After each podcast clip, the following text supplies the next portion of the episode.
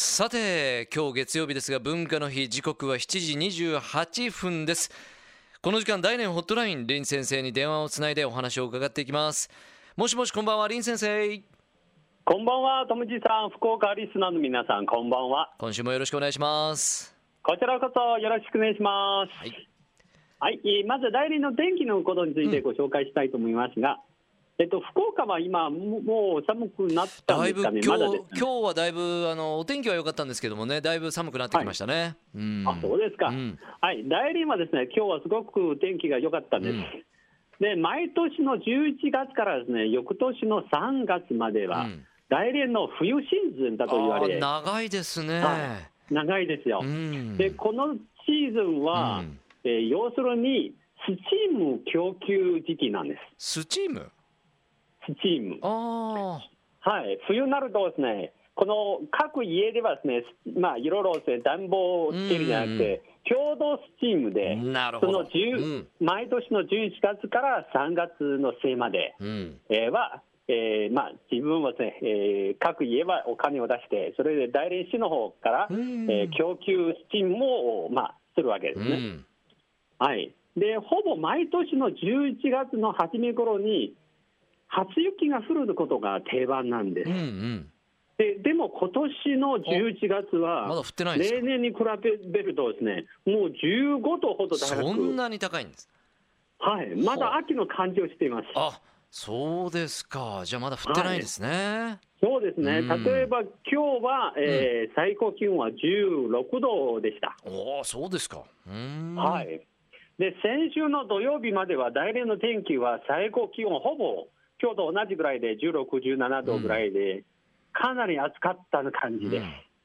でしかしですね、昨日の日曜日が雨が降ってて、急に10度以下下がっていましたが、うん。でまた今日はですね気温が上がってきて、うん。こういうようにですね下がったり上がったりして、まだかなり多くの人がうん。風邪をひいているんです。ああそうだ冬じゃないのにまだ。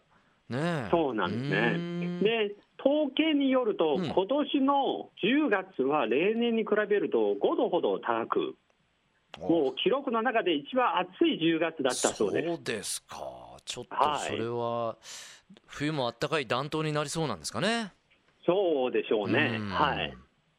で、また天気のことを、まあ今日は引き続きごご報告っていうか、ええ。お伝えしたいんですが、はいで先週は北京にはですね、PM2.5 の大気汚染の天気が続いて、うん。で特に29日の日にですね、うん。200便余りの北京着の航空便が全部キャンセルになっててあ、らららら北京周辺、まあ、北京周辺は天津あたりはちょっとできなくて、うん。それで大連とか青島、あるいはもっと北の新陽、うん。あるいはもっと南の上海までですね、ほ空港着陸変更の便がかなり多くうて、ああそうだったでですか。でうん。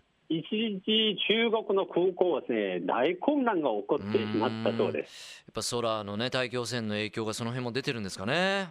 はい、うんでまあ、ご存知のように、もうすぐ今週からですね、うん。あのエペックが北京で開かれるんですが、でこの PM2.5 の大気汚染の天気ですね、抑えるために、でまず今週からですね、北京政府が、あ車のナンバー、要するに、えー車はですね、えー奇数は奇数のナンバー、うん。えー日にちは奇数のナンバーで出てその奇数ナンバーで制限して車を抑えてるんですね。あ。うん。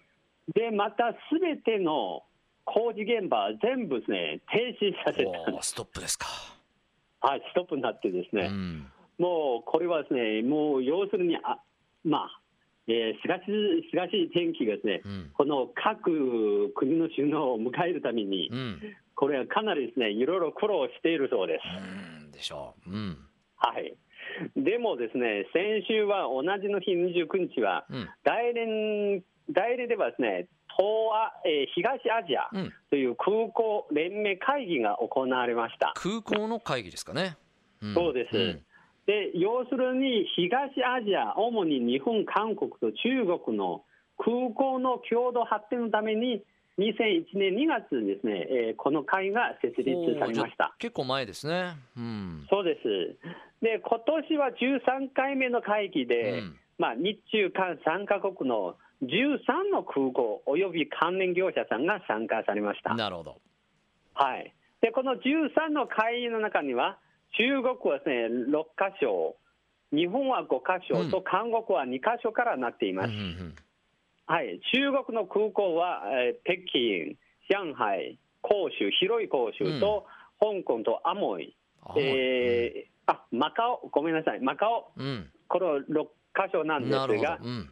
えあのーまあえー2012年の11月に行われたじうん第11回目の連盟会議の時はですね、大連が13番の会員となってて、えー今年は大連で第13、まあ、13回目の会議が行われました。なるほどね。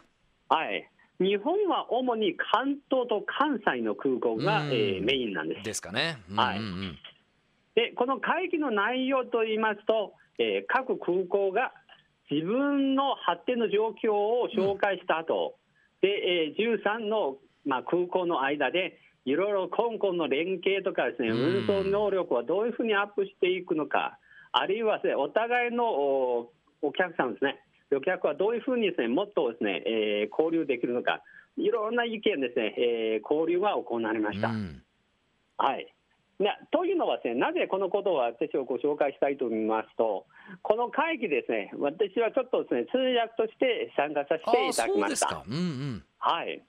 で、福岡空港はちょっとですね、えー残念ながら、えー参加されていないんですが、うんしかしですね、福岡空港は日本ではかなり重要な位置を占めていて、ええうん。まあ、九州ではかなりですね、まあ、一番重要な位置を占めているんですが、そうですはい。まあ、大連との交流はこんな盛んになっているのでですね、もうこれからぜひですね、大連空港も、まあ、一層ですね、えーその交流を深めていくのはいいんじゃないかなと、あ。私はその会場でそう思っていました。ああありがたいご提案で、でもあの福岡空港も今度あの民営化の動きがありまして、非常に今、はい。動きがありますので、はい。えー今後よりね発展していくためにはこういった連盟に入ってやるのがいいんじゃないかという先生のご提案ですね。